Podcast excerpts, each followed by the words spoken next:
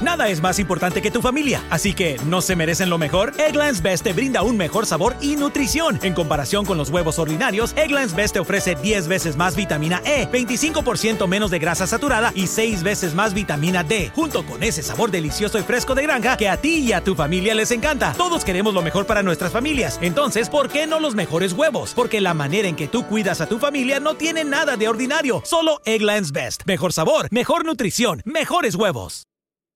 Experience gorgeous, lasting, high quality hair color with Madison Reed. Find your perfect shade at madison reed.com and get 10% off plus free shipping on your first color kit. Use code RADIO10. La expiación de Cristo es una de las partes más grandiosas de la teología.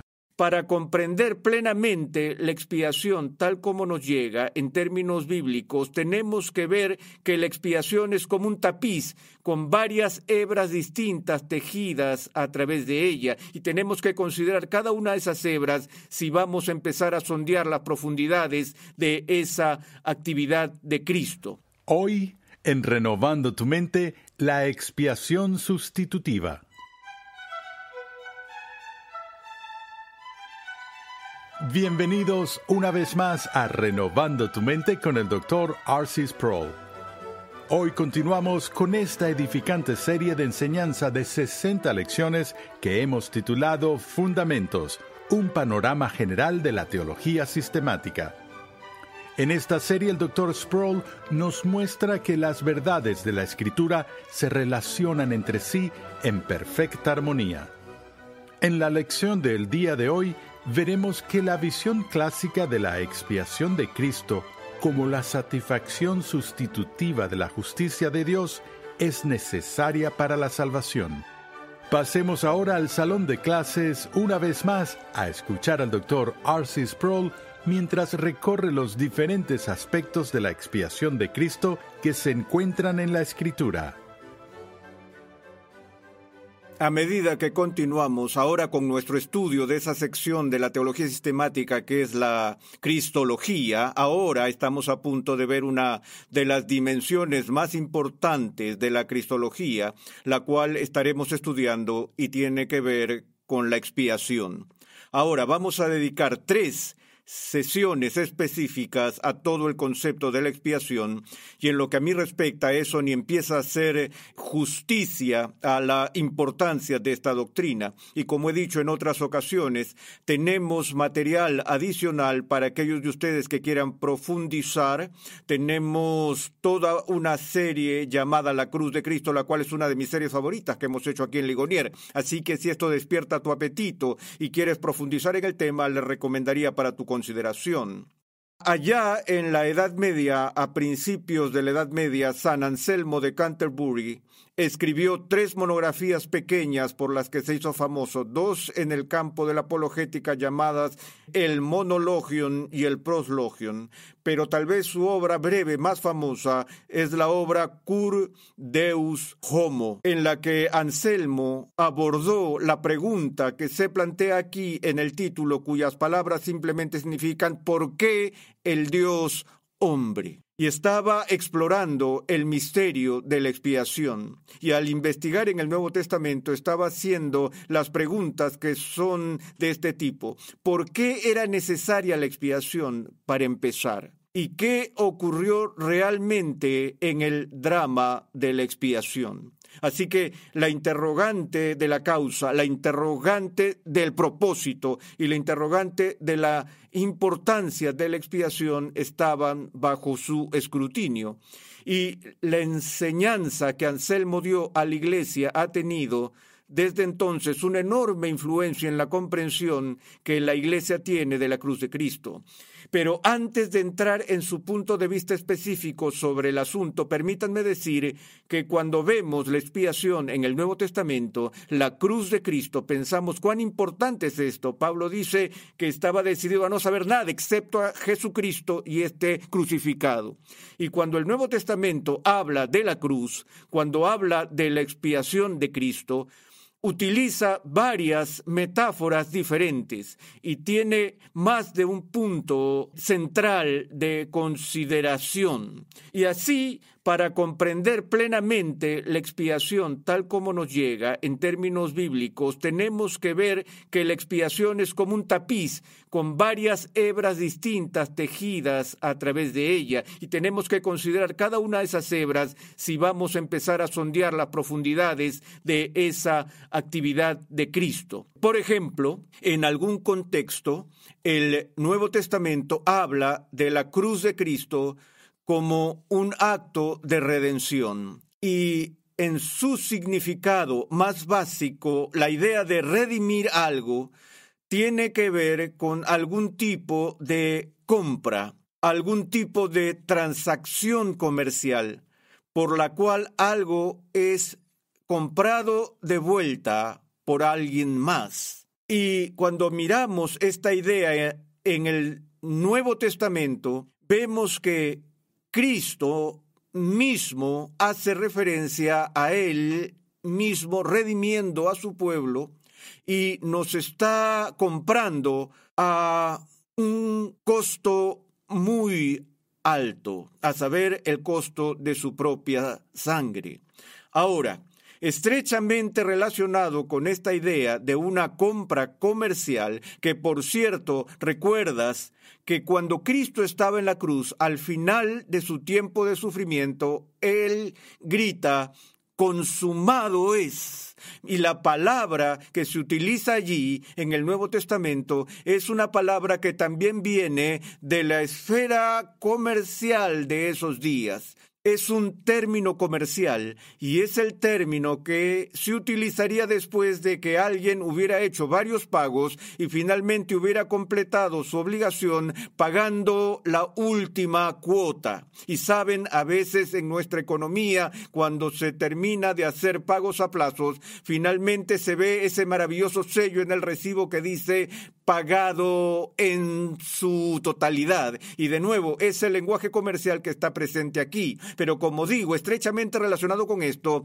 tenemos varios tipos de las llamadas teorías de rescate. Y las eh, teorías del rescate que han surgido en la historia de la Iglesia, como digo, son más de un tipo. Una de las más populares es que Cristo pagó un rescate a Satanás para liberar a su pueblo del eh, cautiverio como rehenes de Satanás. Así como alguien hoy en día puede estar dispuesto a pagar un rescate a un secuestrador, se dice que Cristo pagó un rescate al príncipe de este mundo que había tomado el control de su pueblo.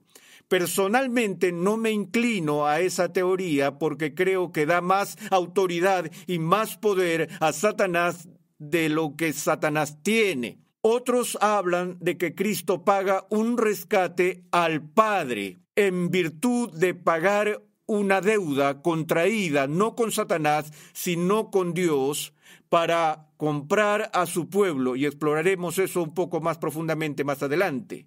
También estrechamente relacionada con esta idea comercial está la idea del precio de la novia del Antiguo Testamento, donde encontramos en el libro de Éxodo las reglas y regulaciones que se establecen en la ley mosaica para los siervos endeudados y para aquellos que están entrando a la relación matrimonial, para que un hombre obtenga la aprobación del padre de la novia para la boda, debe pagar una dote, debe pagar un precio de novia, cuyo principal significado es indicar y mostrar al padre que tiene los medios y la capacidad para cuidar de su hija y de la descendencia que vendrá de esa unión. Pero hay un extraño giro en Éxodo con referencia específica a los sirvientes.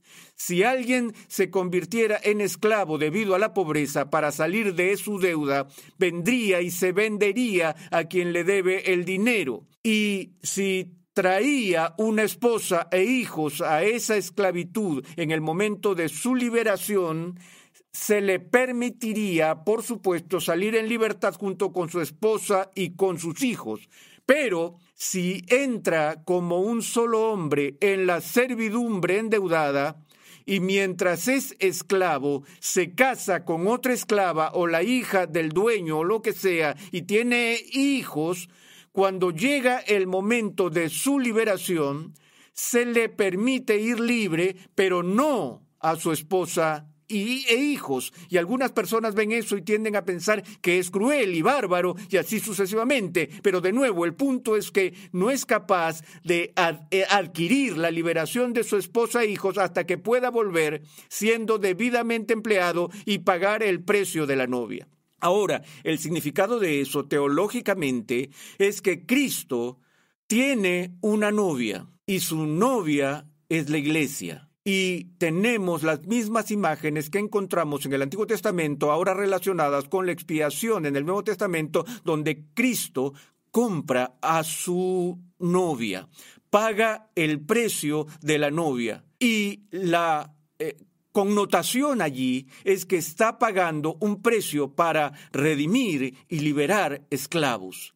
Noten que dice, o que el Nuevo Testamento dice, no sois vuestros, porque por precio habéis sido comprados. Entonces, todo este concepto de compra es muy importante y central para la noción bíblica de la expiación. Otros puntos de vista eh, que han sido enfatizados particularmente en el siglo XX por los teólogos luteranos es la opinión conocida como Cristo Víctor, que lo que sucedió en la cruz fue una victoria cósmica en la que Cristo libera a, los cautivos de nuevo al dar un golpe mortal a las fuerzas de la iniquidad y a las fuerzas del mal, y que esta fue una lucha titánica entre el bien y el mal en la que Cristo aplastó el poder de Satanás en su muerte expiatoria. Y en ese sentido es un cumplimiento de la maldición antigua que Dios había pronunciado a la serpiente en el Edén cuando dijo que la simiente de la mujer heriría la cabeza de la serpiente. Sin embargo, en el proceso, él sería herido en el calcañar. Entonces, de nuevo, hubo dolor y lesiones a Cristo en esta victoria pero, sin embargo, su dolor no es nada comparado con el dolor que se inflige al príncipe del mal y al príncipe de las tinieblas en la gran victoria. Ahora, uno de los problemas que tenemos aquí es que hay muchas de estas hebras diferentes y a veces la gente mirará una de estas y tratará de ver eso como el significado exclusivo de la expiación. Y creo que eso es un error. Creo que tenemos que ver todas estas como varios aspectos de una obra muy compleja de redención. Ahora, hay otras teorías, por supuesto, de la expiación que se han planteado y que no son ortodoxas.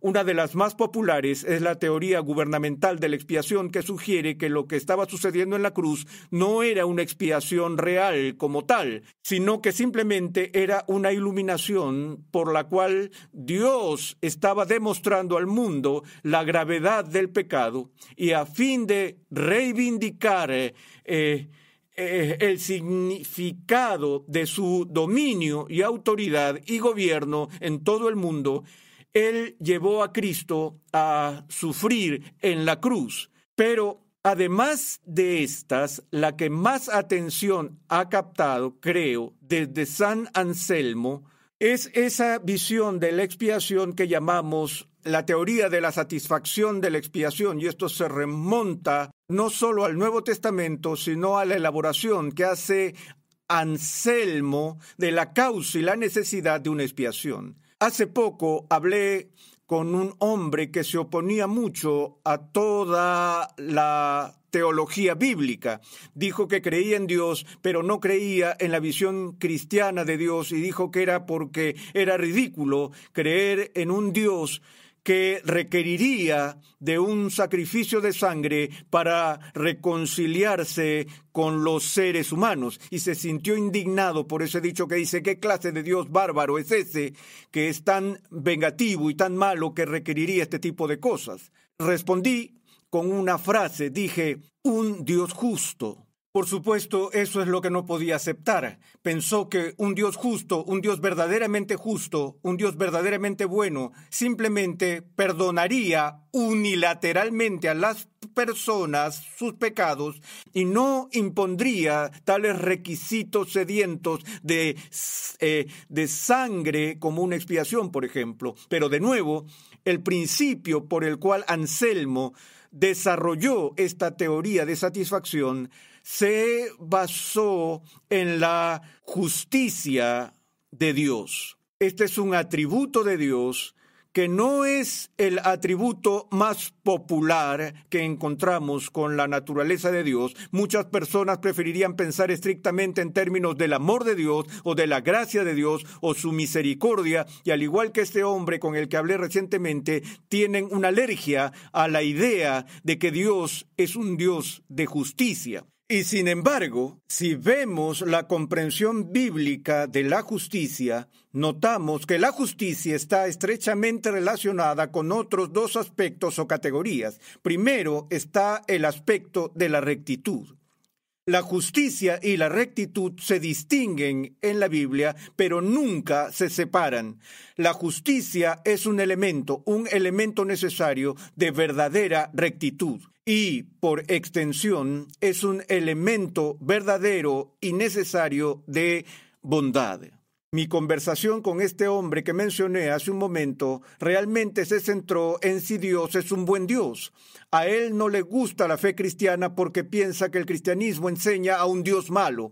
Y la razón por la que enseña a un Dios malo es porque él exige castigo por el pecado. Y dije que creo que esto, por el contrario, ilustra dramáticamente la bondad de Dios. ¿Por qué digo eso? Bueno, recuerden la situación en el Antiguo Testamento cuando Dios anunció que iba a derramar su juicio sobre Sodoma y Gomorra y Abraham eh, intercedió en nombre del pueblo y estaba preocupado de que Dios en su ira vengadora eh, traería castigo y lesiones a personas inocentes junto con los impíos lo cual era una preocupación que Abraham jamás debió haber tenido ni por un segundo. Pero en esa discusión que tuvo con Dios, él planteó una pregunta, la cual era una pregunta retórica, la respuesta a la cual solo podía ser sí. Y la pregunta era la siguiente, ¿no hará el juez de todo el mundo lo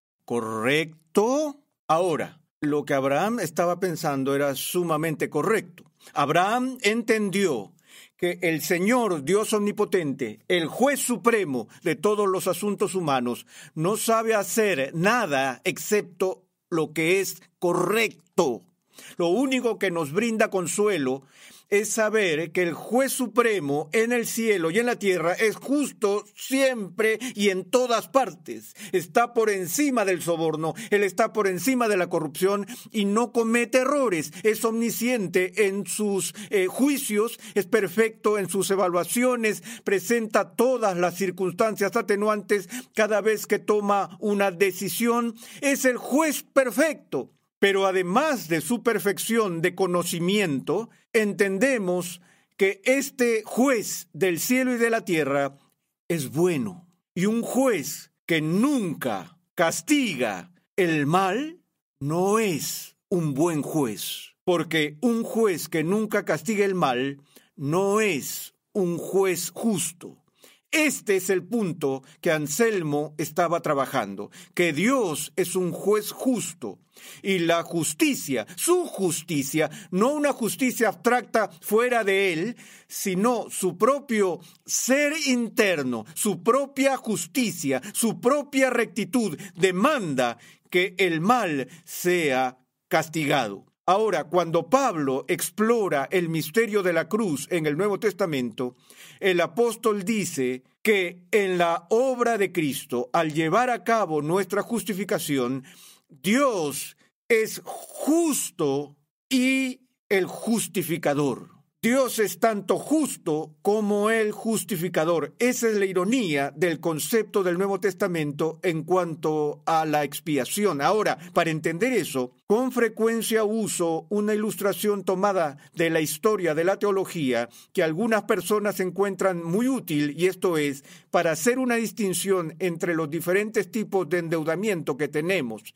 Ya hemos visto la doctrina del pecado y hemos visto que cuando pecamos contra Dios incurrimos en una deuda, una deuda moral, debido a que la ley de Dios impone una obligación sobre él y estamos llamados a cumplir con esas obligaciones y la obligación que adeudamos es la de la perfección. Y si pecamos una vez, sufrimos de hemofilia moral, porque nos convertimos en deudores que no pueden pagar su deuda. Entonces echemos un vistazo de nuevo a la idea de la deuda pecuniaria, a diferencia de la deuda moral. Una deuda pecuniaria es una deuda financiera o monetaria mediante la cual se debe una suma de dinero en una transacción. Y mi ilustración es la de un niño que entra en la heladería y tú estás ahí parado y viendo cómo él pide un cono de helado de doble bola y cuando la camarera le da el cono, ella le dice son dos dólares. Y ves que agacha su cara, busca en el bolsillo y saca un billete de un dólar y dice, pero mi mamá solo me dio un dólar. ¿Qué haces en un caso como ese? Estás ahí parado viendo esta transacción y ¿qué haces? Buscas en tu bolsillo y tomas un dólar y se lo entregas a la señora y le dices, aquí está, pagaré la otra mitad del cono. El chico te mira y te dice, vaya, gracias señor, y se va de vuelta a su casa. Ahora la pregunta es, ¿la camarera tiene que aceptar tu pago? Y la respuesta es sí. Porque la deuda se ha contraído financieramente. Mientras yo ponga el dinero sobre la mesa en nombre de este niño, es legal, tiene que aceptar ese pago. Cambiemos un poco la historia. Ahora el niño, en lugar de entrar y pedir un cono de helado de doble bola, entra en la tienda, espera a que la camarera entre en la parte trasera de la tienda, corre detrás del mostrador, toma una cuchara y se sirve dos bolas de helado, las pone en el cono y empieza a salir de la tienda, con lo cual el propietario de la tienda viene y lo agarra por delante del cuello y dice, alto allí, y llama a la policía. Ahora el niño ha robado el helado. Y estoy viendo esto y cómo el policía está ahí parado y digo, espere un minuto oficial, olvidemos esto, todos podemos ser amables aquí. Yo pagaré por el cono del niño y le doy al propietario los dos dólares. El policía mira al propietario y la pregunta que le va a hacer es, ¿qué? ¿Quieres presentar cargos? Porque el policía entiende que el dueño de la tienda no está obligado a aceptar mi pago por el cono de helado, porque ya no es solo una transacción financiera aquí, se ha quebrantado una ley, se ha realizado y adquirido una deuda moral, por lo que el propietario puede o no aceptar mi pago. Ahora, lo que sucede en la cruz es que en este caso no es la idea de un transeúnte de que el precio sea pagado por un sustituto. Es la idea del propietario. Es Dios quien envía a su Hijo al mundo para pagar el precio de la culpa moral y para resolver el endeudamiento moral que tenemos. Y dice, aceptaré tu pago en nombre de estas personas culpables que son deudores, que no pueden pagar su propia deuda.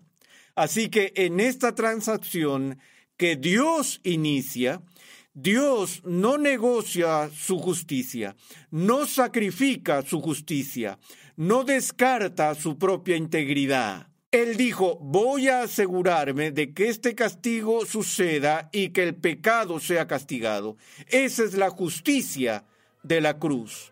La misericordia de la cruz se ve en que Dios acepta el pago por un sustituto, lo cual veremos en la próxima sesión. Pero mientras tanto, las palabras de Pablo se hacen claras de que en esto Dios es tanto justo como el justificador de los impíos.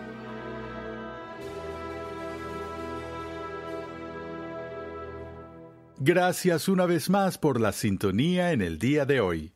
Te invitamos a visitar nuestra página web renovandotumente.org, donde podrás descargar gratuitamente la guía de estudio de la serie de hoy. Allí además encontrarás nuestro archivo de episodios pasados, artículos y contenido multimedia y muchos recursos más que producimos con la finalidad de cumplir con nuestra misión de proclamar, enseñar y defender la santidad de Dios en toda su plenitud a tantas personas como sea posible. Te recomendamos el libro del Dr. R.C. Sproul titulado Todos somos teólogos, una introducción a la teología sistemática. En este edificante libro, el Dr. Sproul estudia las verdades básicas de la fe cristiana recordándonos quién es Dios y qué ha hecho por su pueblo en este mundo y en el venidero. Todos somos teólogos, una introducción a la teología sistemática.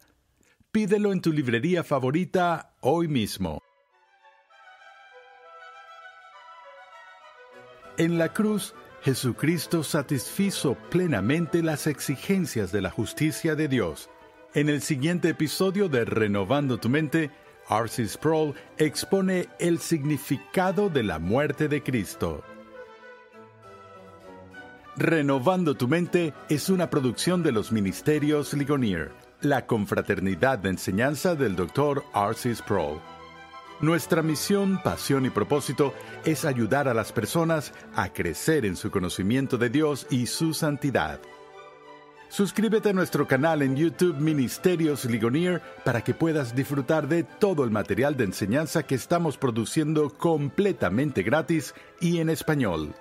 Recuerda que en nuestra página web renovandotumente.org puedes adquirir gratuitamente la guía de estudio de la serie de hoy y además encontrarás una amplia variedad de recursos tales como clases, artículos y contenido multimedia con la finalidad de cumplir con nuestra misión de proclamar, enseñar y defender la santidad de Dios en toda su plenitud a tantas personas como sea posible.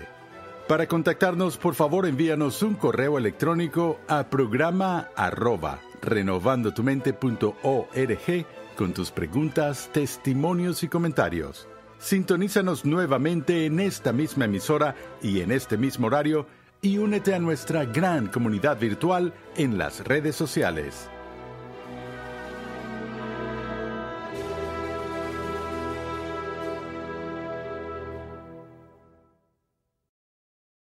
If you have a family relying on your income, you need life insurance. But finding the best quote shouldn't take a lifetime. That's where Policy Genius comes in. In minutes, Policy Genius could save you 50% or more simply by comparing quotes from America's top insurers. Once you apply, the Policy Genius team handles all the paperwork and red tape. To save on life insurance and get protection for you and your family, head to policygenius.com today.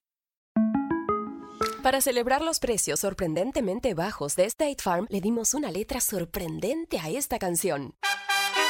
Sorprendente, State Farm. Con esos precios tan bajos, ahorro mes a mes. Sorprendente, State Farm es. Yo quiero esos precios bajos, ahorrar es un placer. Como un buen vecino, State Farm está ahí.